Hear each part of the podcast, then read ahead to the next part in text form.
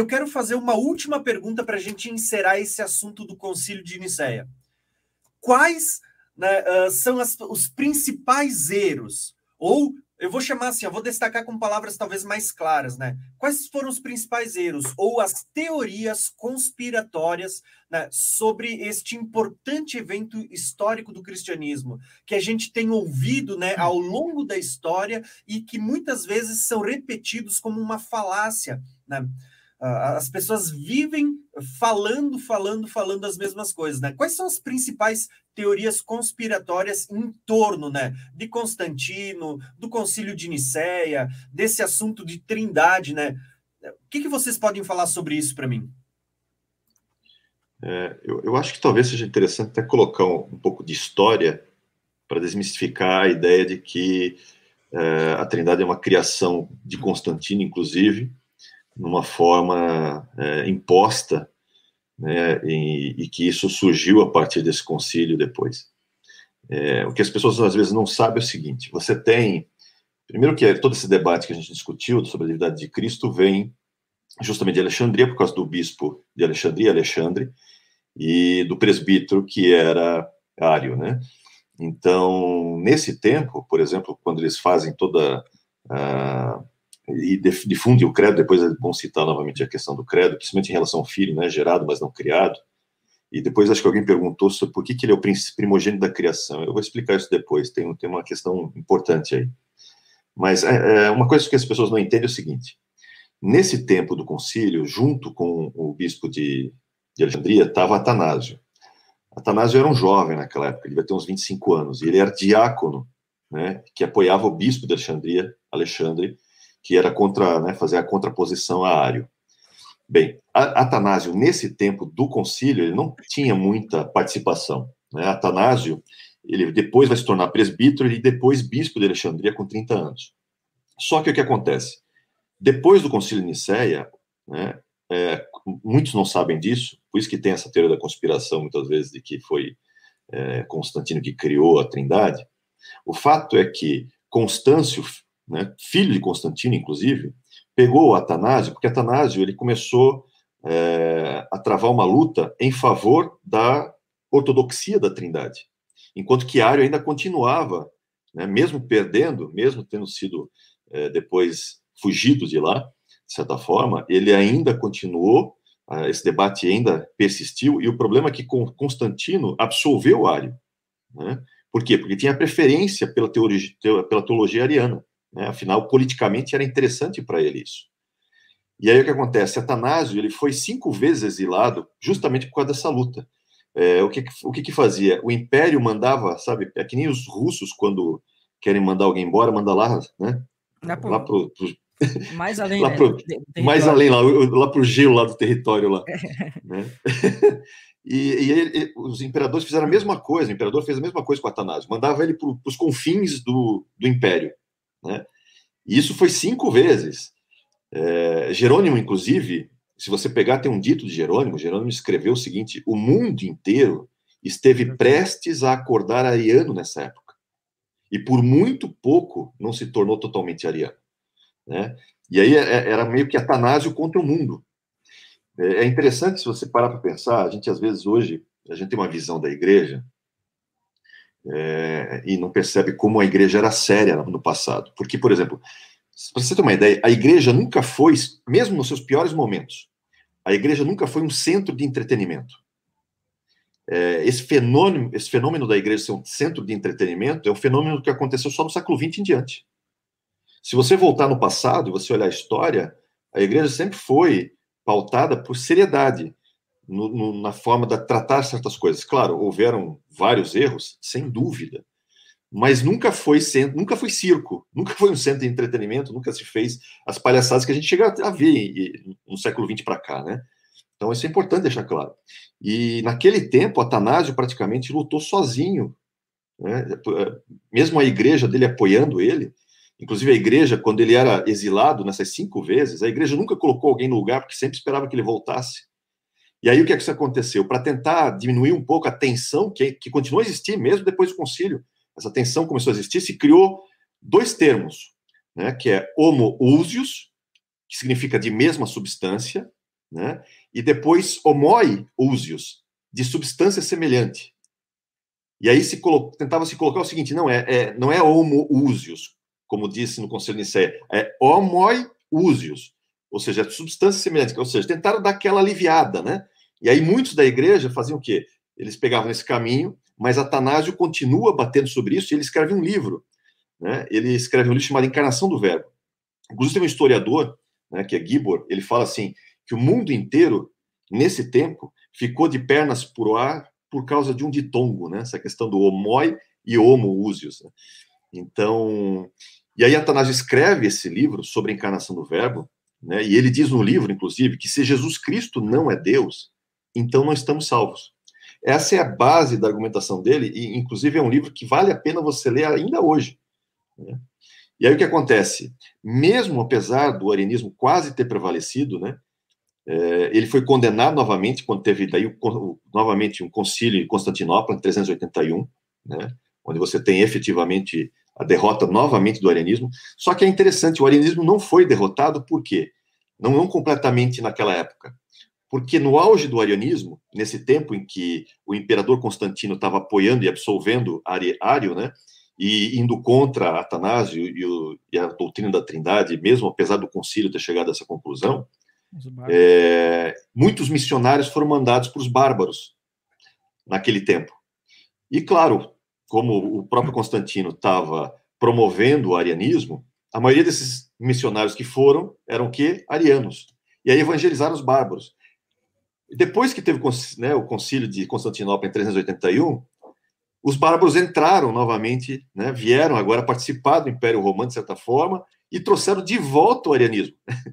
E aí, novamente, a igreja teve que se debater com isso por mais um período ainda. Então, nada disso é, mostra que, poxa, não, houve um concílio e eles realmente criaram a doutrina lá, ela não existia, veio do nada, né? inclusive o imperador é quem apoiava, mas, mas quando você olha a história, é justamente o contrário disso. Na verdade, é, é, a doutrina e a ortodoxia está toda no texto, a gente vai falar muito mais sobre isso, nós, nós todos aqui vamos falar sobre a, o, como o texto apoia essa, essa doutrina em vários aspectos, e muito menos Constantino estava a favor dela. Muito pelo contrário, né? Constantino era ariano roxo, digamos assim. Eu quero mostrar um, um texto aqui, um texto não, uma imagem, né? Que na verdade ela, ela, é baseada, não sei se é numa lenda, que é essa imagem aqui, né? Que até teve uma história interessante onde o São Nicolau, que é que é o, seria o Papai Noel, ele deu um soco em Ario, né? Quando ele começou a falar do, da forma como ele cria, ele ficou tão ofendido que ele chegou a dar um soco em Ario, né? Aí depois suspenderam lá o Papai Noel por um tempo, mas dizem que aconteceu essa questão, né? Então isso, isso aí que o irmão Dionei falou é muito interessante, né? Porque os, os bárbaros, eles foram evangelizados pelos arianos. E aí isso causou um monte de problemas depois no Império, né? A questão do de 381, pode tirar aqui a imagem, era só para mostrar. A questão de 381, que você vai ter o Concílio de Constantinopla, e vai ter uma atualização do. Pode botar sua, a tela, isso vai ter a atualização do credo, não uma modificação, mas eles vão acrescentar uma ênfase no Espírito Santo. Irmão Tiago, você tem o credo aí, você bota, depois eu esqueci de pegar aqui os credos, tá? Se você tiver, você bota aí. Se não tiver, a gente baixa aqui, não tem problema. Aí o que que acontece? Em 381 você vai ter uma atualização no sentido de acrescentar aquilo que faltou, né? No credo de Nicéia, você vai ter ali uma ênfase na divindade do Filho. Então o Espírito Santo é como se tivesse ficado em aberto já se cria na divindade do Espírito Santo, mas não foi tratado isso ali no Concílio de Nicéia, porque não foi a ênfase do que estava acontecendo. Aí, de né, 325 até 381, começaram a surgir umas, umas heresias chamadas heresias dos pneumáticos, ou seja, os inimigos do Espírito, que começaram a dizer que o Espírito era uma força ativa, que o Espírito era apenas uma manifestação de uma unção, que o Espírito era um Deus menor que o Filho. Você vai ter os algumas heresias que eu até esqueci o nome, acho que é macedoniano, se eu não me engano. E aí, por levantar essas heresias, aí sim se levanta um outro concílio, não para definir uma doutrina, mas para defender o que já era ensinado. Aí você vai ter a atualização do credo Niceno-Constantinopla, né? Que é justamente para demonstrar aquilo que a igreja sempre creu, tá?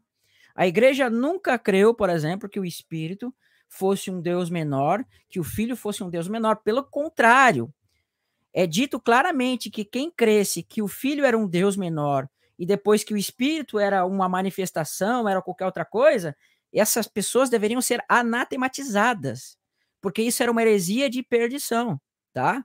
Então, para a igreja dos primeiros séculos, quem ensinava isso estava ensinando heresia de perdição. Diz lá claramente: a igreja anatematiza quem ensina tais coisas, né? Então, sempre houve, irmãos, dentro da igreja, pessoas que queriam aí desfazer a divindade do filho, fazer o espírito como qualquer coisa, tá? Mas a igreja entendia isso como heresia de perdição. Isso vai ser lá né, demonstrado nesse concílio, não para definir uma nova doutrina, mas para defender aquilo que já vinha sido ensinado desde os primórdios lá. Amém? Amém. Uh, a respeito disso que você colocou agora, irmão Israel, do concílio de Constantinopla em 381 que eles incluíram, né? Eu não vou ler todo o credo niceno aqui, que é, ele fala de bastante coisa, mas é basicamente o, credo, o resumo do credo niceno é o quê? que o filho ele não foi criado, mas ele foi gerado, né? Então esse é o, é o, o resumo do credo niceno. E aí o, o que eles adicionaram em Constantinopla, como você falou, foi a respeito do Espírito Santo, que no credo niceno tá só que eles criam no Espírito. Então eles, eles criam no Espírito, mas eles não não foram mais longe que isso. Não falaram se ele era Deus, se ele era divino ou nada. Só que eles criam no Espírito. E aí, no, no, no Concílio de Constantinopla, eles, eles, eles adicionaram isso, ó, que eles criam, então, no Filho, né, como não, não criado, mas gerado, da mesma substância do Pai, e no Espírito Santo, Senhor e fonte de vida. Então, o Espírito Santo é Senhor e fonte de vida, que procede do Pai, e com o Pai e o Filho é adorado e glorificado. Então, isso que eles adicionaram no, a respeito do Espírito Santo, né? E voltando um pouco ali na, no que o irmão Tiago Tis tinha perguntado, né? Algumas equívocos, né? Que, que as pessoas falam sobre o, o Concílio de Nicéia. Eu já ouvi pessoas falando também que o, no Concílio de Nicéia foi aonde o cânon bíblico foi decidido, que eles decidiram quais eram os livros que iam ficar e qual que não ia. E isso não teve nada a ver, não teve nada de Sim, cânon bíblico nenhuma... sendo decidido no Concílio de Nicéia. Isso não, não, não faz sentido nenhum. Tremenda mentira, né? Tremenda mentira. E outra coisa que eu já ouvi falar também é que Constantino ele declarou o cristianismo como religião oficial no Concílio de Nicéia. Também não tem nada disso, Concílio de Nicéia. Quem declarou, que eu, eu anotei aqui, ó, quem declarou o, o cristianismo daí como religião oficial foi o imperador Teodósio em 380 depois de Cristo. Então foi um ano antes do Concílio de Constantinopla que eles decidiram ali uh, a respeito do Espírito Santo, um ano antes que foi Teodósio, já que era o imperador, e aí ele que declarou daí o, o cristianismo como uma religião oficial do Império Romano. Amém. Irmãos, se vocês quiserem, eu tenho alguns ditos aqui de alguns pais da igreja, bem antes do concílio de Nicéia.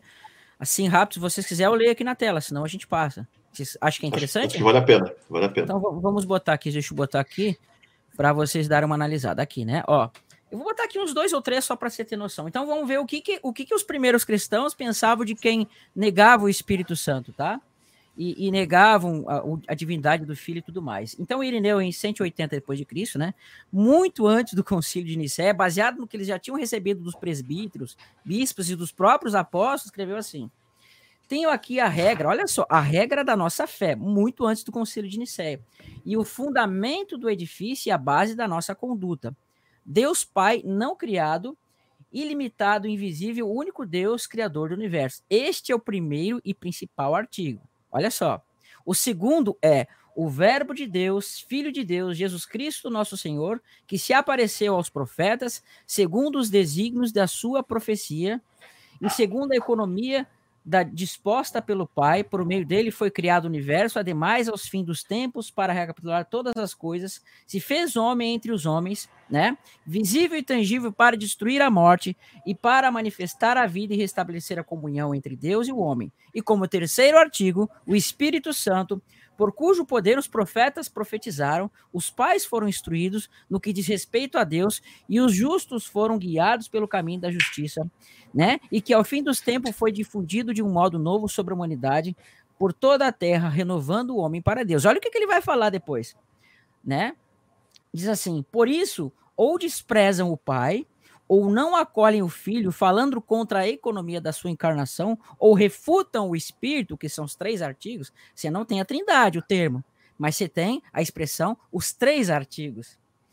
De toda essa gente devemos o que? Nos resguardar. Então você vê que desde o princípio as pessoas que não acreditavam na Trindade já era dito assim: de toda esta gente devemos nos resguardar, evitar os seus caminhos se realmente queremos aguardar a Deus e obter salvação. Então você vê que era uma doutrina prioridade que chegava ao ponto de falar de salvação na cabeça desses irmãos. Não era uma coisinha, não, tudo bem, não faz sentido, não. Era uma doutrina, se queremos aguardar a Deus obter salvação. Você vê que era uma doutrina primária né? O Pai e o Filho e o Espírito Santo. Tem mais textos aqui, tá? Deixa eu ver aqui. Clemente, entre o ano 30 e o ano 100, diz assim: olha lá. Estando o Pai no Filho, né? O Filho no Pai, perdão, e o Pai no Filho, em unidade e potência do Espírito, o Filho de Deus é inteligência e o Verbo do Pai. Realmente uno e não pode menos de maravilhar se ao ouvir chamar de ateus os que admitem um Deus Pai, a um Deus Filho e a um Espírito Santo, que é uma frase mais trinitariana que essa, irmãos. Mostrando a sua potência na unidade sem distinção na ordem. Potência na unidade, mas a distinção na ordem, ou seja, pessoas diferentes. Nós movemos pelo só desejo de chegar a conhecer o Deus verdadeiro e ao Verbo que está nele, e qual é a comunhão que há entre o Pai e o Filho, e a coisa seja o Espírito, que seja a unidade de tão grandes realidades e distinções entre assim unidos o Espírito, o Filho e o Pai. Que é uma, que é uma frase mais trinitariana. Não, foi Constantino que inventou a trindade. E agora eu vou mostrar um texto judeu para vocês. Isso aqui não é cristianismo, tá? Aqui é judaísmo. Isso aqui não foi escrito por cristão. Diz assim: Venham e vejam o mistério da palavra Yud Re Vav Há três degraus, cada um existe por si só, ou seja, pessoas. Se cada um existe por si só, são pessoas. Né? No, Entanto, eles e o de Revavirre, e o de Revavirre, o de Revavirre, são um, tão unidos que nem podem ser separados um do outro. Isso aqui parece cristianismo, né? Mas é judaísmo antes de qualquer concílio, antes de qualquer cristão. Pode falar, irmão. É, eu estou vendo muito no, nos comentários aqui, já vi mais, umas três ou quatro pessoas é, falando que o problema que eles não estão entendendo ali e eles estão tentando argumentar é que, sim, existe três, mas que não fala, um comentou agora há pouco ali, Mamelo, que não fala que, a pessoa, que o espírito é uma pessoa. Esse que eu acho que é o problema que a maioria tem, tem dificuldade de entender, que o espírito, ele não é uma pessoa. Só que, assim, o que, que vai definir uma pessoa, biblicamente, né? Ela, uma pessoa, ele tem uma alma e, a, e essa alma, ela tem vontade, ela tem inteligência e ela tem emoção. Se você tem vontade, inteligência e emoção, isso não é só uma força ativa, mas é uma pessoa. Uma pessoa tem vontade, uma pessoa tem inteligência, uma pessoa tem emoção. Então, e o Espírito Santo, a gente vê na palavra sendo dito do Espírito Santo todas essas coisas. O Espírito Santo ele tem emoção, é dito na palavra que, que, eles pode, que o, o Espírito Santo pode se entristecer. Né? A gente vê que ele tem é, inteligência, porque o Espírito Santo fala, o Espírito Santo chama, né? E ele tem inteligência, ele tem emoção e ele tem vontade. É, é dito do Espírito Santo na palavra que ele chamou alguém, então é a vontade dele própria, além de ele ser um com Deus o Filho. Então, se o Espírito Santo ele tem vontade, ele tem emoção e ele tem inteligência, isso mostra que ele é um, ele é um ser pessoal e não apenas uma força. Então, acho que está tá muita dificuldade para as pessoas entenderem que o Espírito é uma pessoa. Mas só nisso a gente. Isso já mostra que sim, ele é, ele é uma pessoa. Não tem como a gente negar a pessoalidade do Espírito Santo. Na palavra é muito claro isso.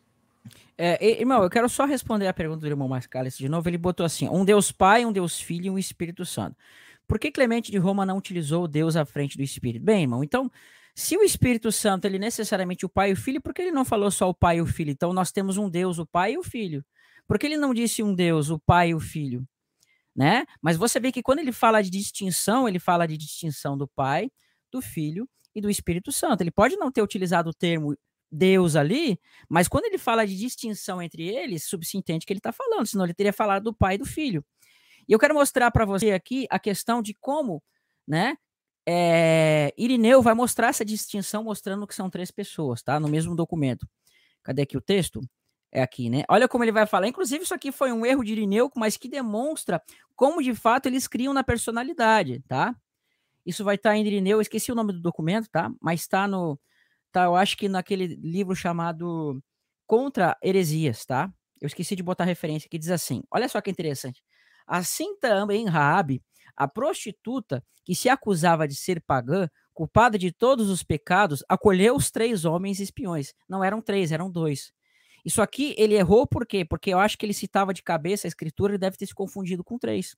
Mas olha o que, que ele fala aqui, né? Acolheu os três homens espiões que investigavam toda a terra e escondeu na sua casa, isto é, o Pai, o Filho e o Espírito Santo. Então, se não fosse distinção de três pessoas, ele teria que ter falado dois homens. Mas ele fala o Pai, o Filho e o Espírito Santo, que são três homens espiões. Então você vê, num erro que ele cometeu na quantidade de pessoas, na verdade, ele revelou o pensamento deles. Se Clemente lá quisesse falar apenas do pai e do filho, ele teria falado pai e filho, né? Que nós não somos ateu do pai e do filho, mas ele fala, nós não somos ateu do pai, ou seja, do Deus Pai, do Deus Filho e Deus Espírito Santo. Amém?